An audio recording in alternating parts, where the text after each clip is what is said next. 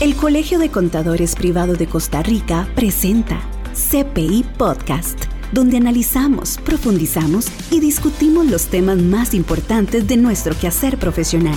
Conéctese ahora y aprendamos juntos. Hola, ¿qué tal queridos amigos, colegas? Nos encontramos una vez más en las instalaciones del Colegio de Contadores Privados de Costa Rica con su programa CPI Podcast un espacio donde analizamos, profundizamos y discutimos los temas más importantes de nuestro quehacer profesional. El día de hoy nos acompaña el licenciado Felipe Bonilla Agüero y el licenciado Carlos Morales Martínez. Ambos son especialistas en impuestos de la reconocida empresa Grant Thornton y vamos a abordar en una serie de episodios los aspectos más importantes del cierre fiscal. Don Felipe, don Carlos, bienvenidos. Muchísimas gracias por la invitación. Para nosotros es un placer estar por acá compartiendo con ustedes. Esos espacios siempre son eh, de mucho provecho, entonces esperamos que los temas que vamos a tocar el día de hoy les eh, ayuden para su cierre fiscal de este periodo 2023. Gracias, Felipe. Don Carlos. Bueno, igualmente, como dice mi compañero Felipe, muchísimas gracias por la, por la invitación, el colegio, por tomarnos en cuenta para estar aquí compartiendo con todos ustedes. Y sí, repetir lo que dice mi compañero Felipe, ¿verdad? Estamos de cara al cierre fiscal y, hay muchos temas interesantes, muchas dudas y la idea pues es colaborar con todos ustedes en la atención de consultas y pues tratar de, aclarar un poquito esos temas que siempre son este pues un tema son interesantes y es y es este una oportunidad bonita para aclararlos entonces. Perfecto, muchísimas gracias a los dos. Y bueno, cierre fiscal 2023, estamos en recta final. Todavía tenemos chance para hacer ajustes. Y para abordar ese tema, el día de hoy vamos a abarcar lo que son los gastos deducibles. ¿Cuáles son los requisitos generales para que los gastos sean deducibles? Bueno, eh, vamos a ver, la, normativa específicamente en el artículo 8 de la, ley de renta se establecen eh, los tres requisitos básicos eh, que tiene que cumplir todo gasto para que sea considerado como gasto deducible. Número uno, él dice que eh, todo gasto deducible tiene que cumplir con la condición de ser un gasto necesario y pertinente para la generación de ingresos. ¿Qué significa esto? Esto lo que significa es que el gasto deducible tiene que estar vinculado con la generación de ingresos. O sea, tiene que haber un vínculo entre el gasto y el ingreso. Entonces, todo gasto tiene que asociarse con la generación de ingresos para poderlo considerar como un gasto deducible.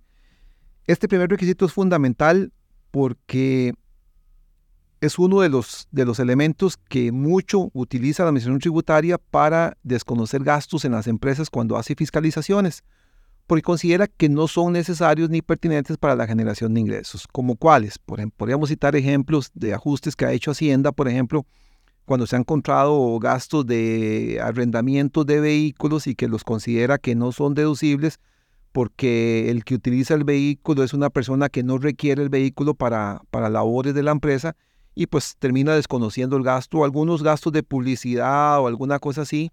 Y ya lo más trillado, lo más conocido, ¿verdad?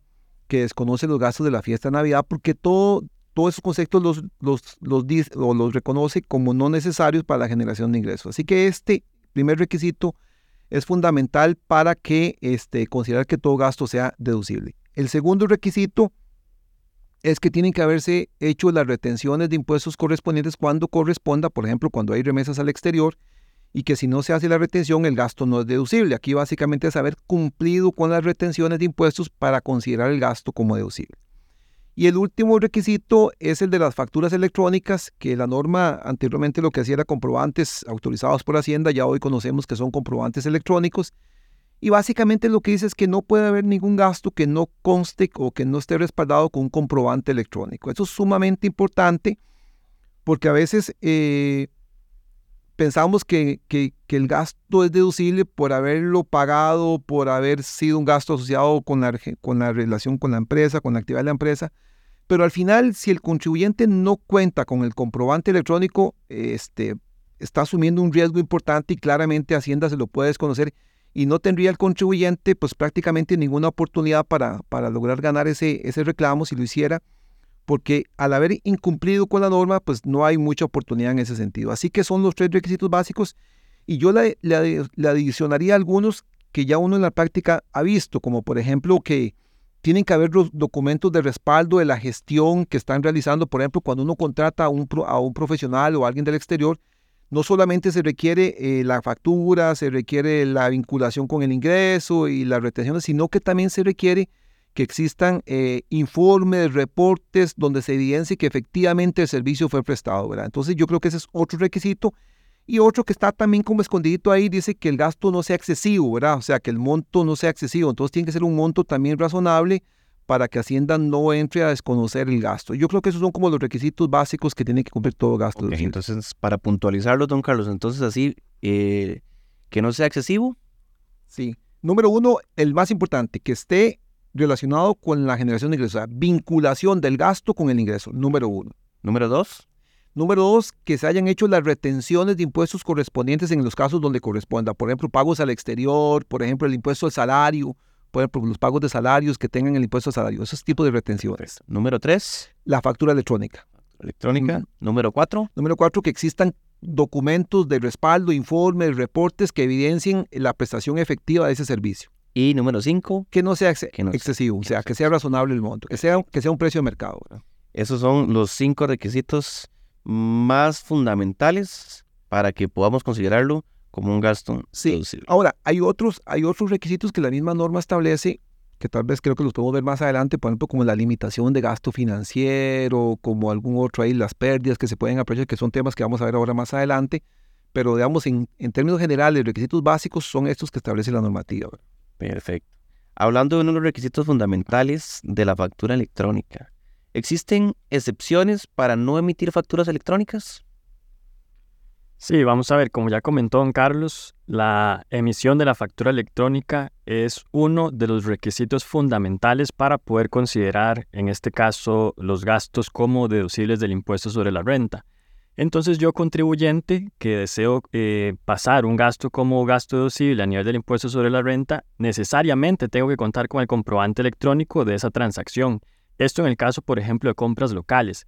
En el caso de importaciones, pues sabemos que eh, debemos contar también con lo que es el documento único aduanero, la DUA de importación, ¿verdad? Ese es en el caso de las importaciones el, comprobante que vamos a necesitar de respaldo para poder eh, considerar como costo o gasto esa importación que estoy realizando. Ahora bien, recordemos que este tema de la factura electrónica eh, arrancó más o menos allá por el 2018, ya a finales del 2018 prácticamente el 100% de los contribuyentes eh, tuvo que tener implementado su sistema de facturación electrónica.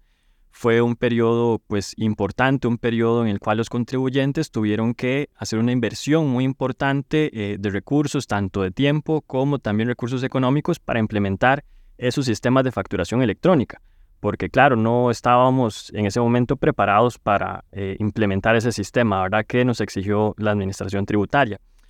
Ahora bien, ¿quiénes están obligados a emitir facturación electrónica? Pues básicamente el 100% de los contribuyentes, salvo unos cuantos eh, excepciones, ¿verdad? Salvo unas cuantas excepciones, como puede ser, por ejemplo, podemos mencionar el régimen de tributación simplificada.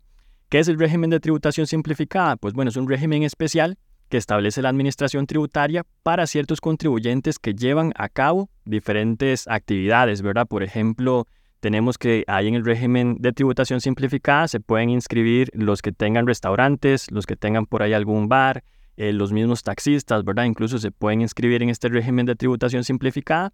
Y este régimen lo que implica es una serie, digamos que de beneficios o incluso de simplificación para los contribuyentes. Entonces, parte de esos beneficios o parte de esa simplificación que tienen estos contribuyentes del régimen de tributación simplificada es que no están obligados a emitir facturación electrónica. Eh, están obligados, si el contribuyente solicita, a emitir una factura impresa, digamos, que tiene ciertas características, el detalle de lo que se está vendiendo, el monto, a quién se le está vendiendo, ¿verdad? Tiene por ahí ciertos datos, pero no es una factura electrónica. Ahora bien, y aquí muy importante, quienes están exentos de emitir en este caso la factura electrónica son los contribuyentes del régimen de tributación simplificada. Pero ¿qué pasa si yo soy un contribuyente del régimen general y tengo una transacción, ¿verdad? Digamos, por ejemplo, algunos de mis empleados eh, fueron a visitar clientes, proveedores, y van a una sodita, por ejemplo, y la sodita está en el régimen de tributación simplificada. Esa sodita no nos va a dar factura electrónica, nos va a dar un comprobante preimpreso y entonces yo, que soy el contribuyente en el régimen general, tengo que tomar esa factura preimpresa y emitir lo que se conoce como una factura electrónica de compra, que es básicamente en donde yo mismo voy a emitir la factura electrónica, digamos que en nombre de ese contribuyente del régimen simplificado, porque yo, el régimen general, voy a necesitar ese comprobante electrónico para poder respaldar el gasto. Solo con la factura que me da el contribuyente del régimen de tributación simplificada no me basta, ¿verdad? Si solo respaldo la transacción con ese comprobante, voy a tener un riesgo de que en caso de que la administración tributaria eh, lleve a cabo un proceso de fiscalización, bueno, pues me puede rechazar ese gasto que vamos a tener. Entonces, en este caso, el régimen de tributación simplificada es una de esas excepciones. También tenemos, por ejemplo, otro régimen especial, que es el régimen especial agropecuario, que también establece que para los contribuyentes que desarrollen únicamente actividades agropecuarias, también va a tener ese beneficio de no tener que emitir facturación electrónica, por ejemplo. Ahí funciona exactamente igual. Si el contribuyente general desea eh, tener un gasto deducible, va a tener igualmente que emitir facturación electrónica de compra, pero en este caso el contribuyente del régimen especial agropecuario no está en la obligación de emitir esa facturación electrónica. Tenemos, por ejemplo, también lo que es el gobierno, lo que es el Estado, también están exentos de emitir factura electrónica, lo que son, por ejemplo, asociaciones solidaristas para las transacciones que realicen entre sus asociados, tampoco están obligados a emitir facturación electrónica. Los partidos políticos, por ejemplo, es otro de los, de los contribuyentes que no está obligado a emitir facturación electrónica. Y por ahí, en verdad, se me quedan algunos, pero esos son tal vez como los más frecuentes o los que más ve uno en el mercado cuando está eh, atendiendo consultas, por ejemplo, de los clientes. Estamos analizando temas, discutiendo y llegando a punto de acuerdo. CPI Podcast una herramienta alternativa de nuestra comunicación. E importante también el régimen simplificado y el REA también pueden voluntariamente emitir factura electrónica si así lo desean, ¿verdad? Así es, correcto. Eh, tienen el beneficio de no estar obligados a emitir la factura electrónica, pero como usted bien lo menciona, si ellos voluntariamente lo desean, pueden inscribirse eh, como emisores, ¿verdad?, de, de facturación electrónica y en consecuencia, pues, estar emitiendo ese tipo de comprobantes electrónicos. Sí, tal vez, tal vez ahí para, para, para, para, para eh, comentar algo importante.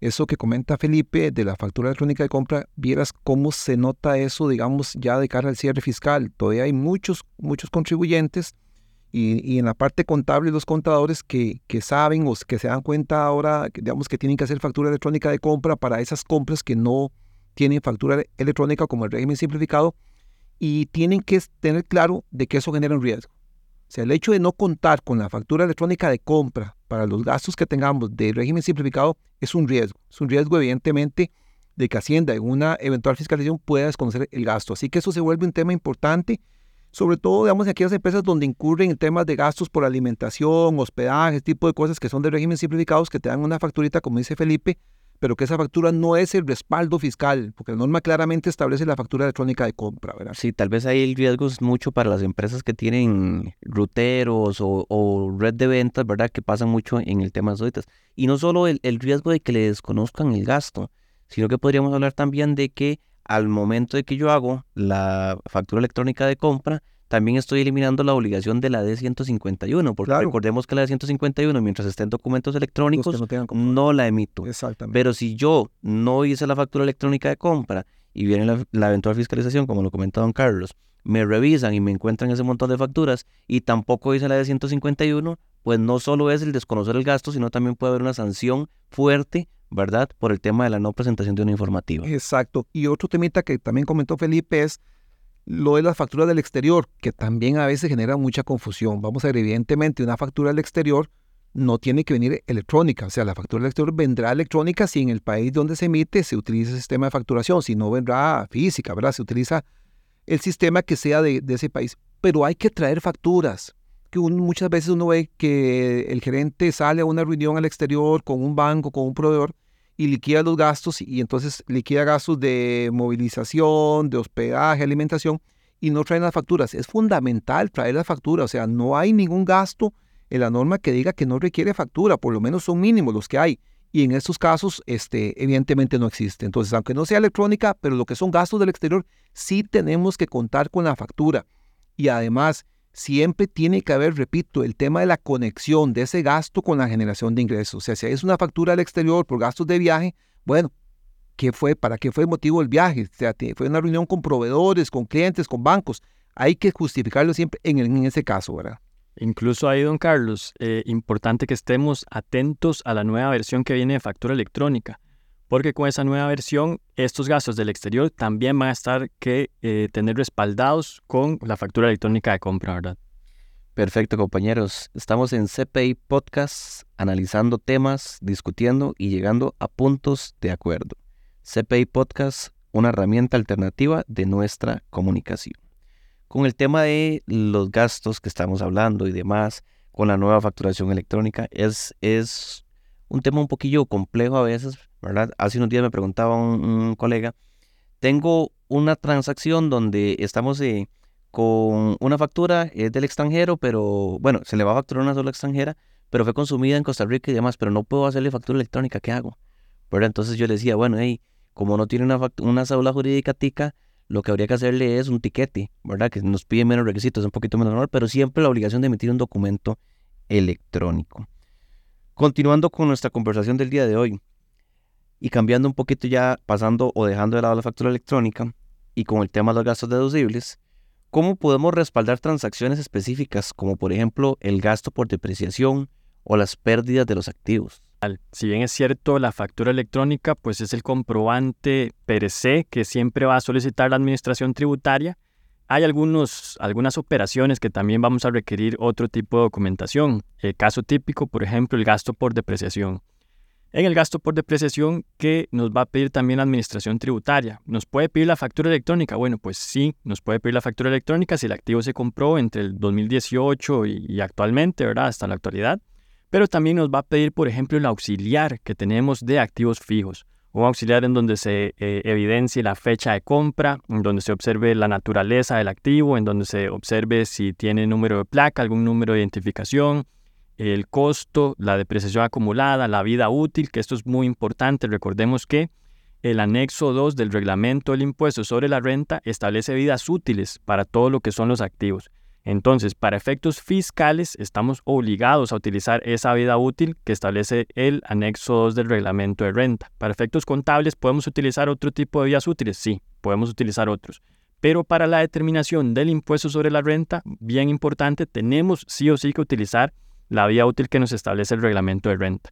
Entonces, bueno, por ejemplo, en ese tipo de transacciones, vamos a necesitar no solo el comprobante de compra, sino también eh, el auxiliar de activos fijos y por supuesto, ¿verdad? Que el activo se use, como mencionaba don Carlos antes también, para la generación de ingresos grabables. Eso es importantísimo porque, bueno, uno ve casos de casos eh, cuando está llevando a cabo sus, sus revisiones e incluso puede ver, por ejemplo, no sé, que la compañía compró una refrigeradora y resulta que cuando uno va a buscar dónde está esa refrigeradora, está en la casa del socio, ¿verdad? Entonces hay que tener muchísimo cuidado con ese tipo de cosas también eh, para evitar cualquier riesgo que se pueda tener en una eventual fiscalización, ¿verdad?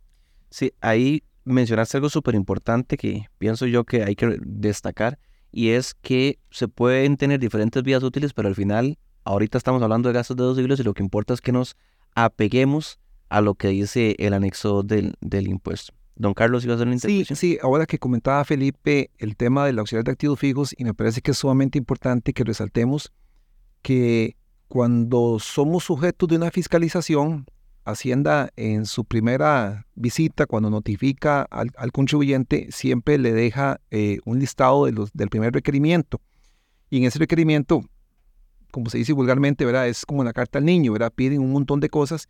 Y dentro de eso piden todo eso que vos comentabas, los respaldos. Vamos a hacer respaldos de activos, este, el auxiliar de activos fijos. Piden auxiliares de cuentas por cobrar, auxiliares de cuentas por pagar, auxiliares de, de ingresos. Entonces, todos esos son documentos que deberíamos tener preparados y que de cara al cierre este, es importante que los consideremos. Importantísimo ahí tener una metodología clara de depreciación también, ¿verdad? No es que esto lo deprecie de una forma, este de otra y demás. Y con el tema de las pérdidas de los activos, ¿qué requisitos fundamentales, así muy rápido, para poder decir, este activo se dio de baja o lo voy a acelerar o voy a aprovechar ese gasto? Bueno, eso es importante porque en el, en el, en el anexo del reglamento de renta, lo que comentaba ahora mi compañero Felipe, eh, aparece un, apartado ahí que es para, los, para el retiro de activos en desuso o por obsolescencia.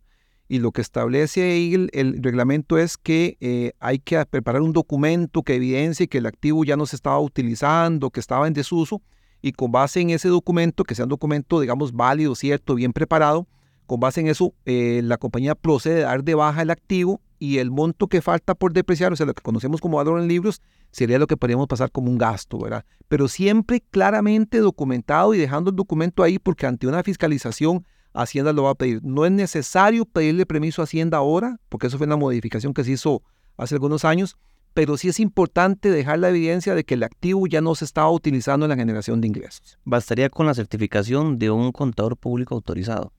Lo que la norma establece es yo creo que es importante tenerlo y sirve, pero no es, no es, digamos, solamente eso, sino que tiene que haber un documento técnico que diga, digamos, de la empresa, el encargado, no sé, el, ingeniero de planta, alguna cosa así, que diga que ya ese equipo no se utiliza por esto y eso. Tiene que haber un, como un informe técnico, obviamente que si está validado también con, con la certificación, perfecto, pero lo importante aquí es el documento técnico y la validación de la certificación, ¿verdad? Perfecto.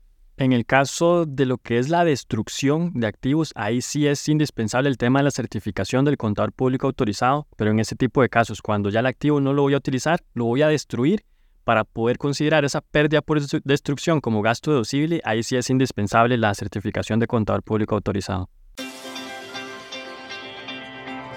Está escuchando lo más actual, la información y tendencia de los mercados en CPI Podcast.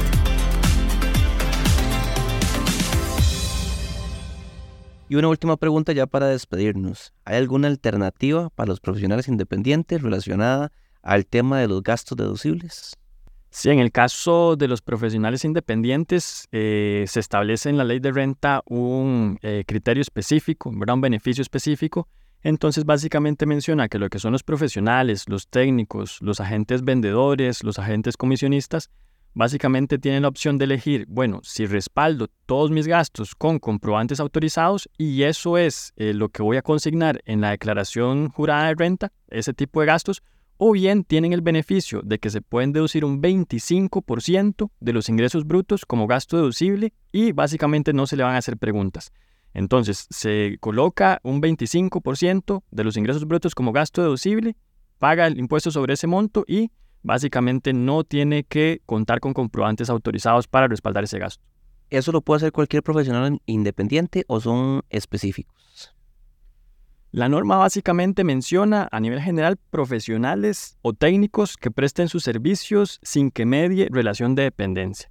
Entonces, en este caso estamos hablando de que cualquier profesional independiente ¿verdad? No es, por ejemplo, nosotros en Grant Thornton, que si bien prestamos servicios profesionales, no somos profesionales independientes. Eso está para persona física, ¿verdad? Para persona física que aplica ese beneficio. Y también, y también es importante, eh, porque a veces eh, no tiene que ver con, con, el tema tributario directamente, el tema de la caja, ¿verdad? Recordemos que los profesionales liberales tienen que ir a, pagar o tener un seguro de trabajador independiente y que hemos visto muchísimos cobros de la caja hacia ese sector de trabajadores independientes, ingenieros, contadores, abogados. Este, entonces es importante que todo trabajador independiente que esté inscrito en Hacienda con una actividad independiente tiene también que tener un seguro trabajador independiente, ¿verdad? Con la caja.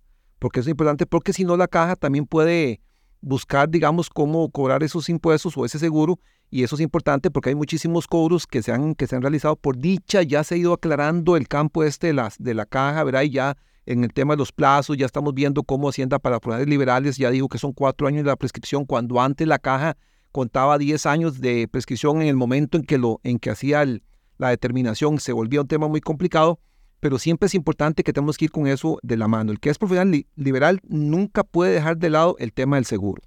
Importantísimo ya para el cierre. Eh, que se discute mucho en los diversos foros, y es que si yo como profesional independiente he aprovechado gastos o facturas para reducir mi impuesto del valor agregado, si podría al final también acogerme al tema del 25% como profesional. Ya esa pregunta nada más como para el cierre. Sí, básicamente eh, las reglas que aplican para la ley del impuesto sobre el valor agregado son específicas, ¿verdad? Para el impuesto sobre el valor agregado. Las reglas que aplican para eh, la ley del impuesto sobre la renta son específicas para la ley del impuesto sobre la renta.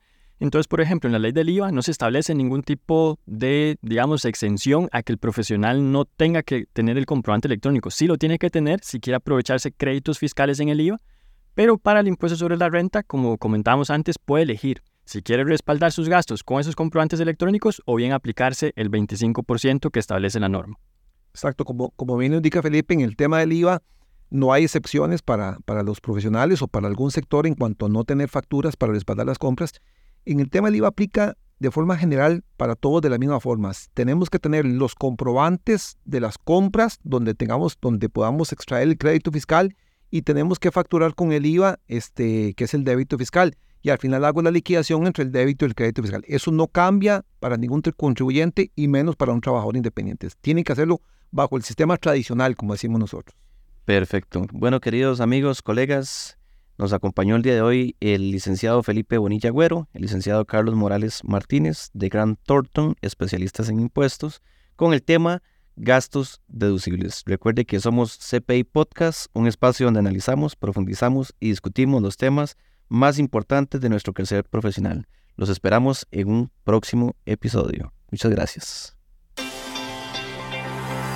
Hasta aquí CPI Podcast, la propuesta del Colegio de Contadores Privado de Costa Rica que expande conocimientos. Una mesa de discusión, análisis y profundidad con los temas más destacados que influyen en nuestro quehacer profesional. CPI Podcast, una herramienta alternativa de nuestra comunicación.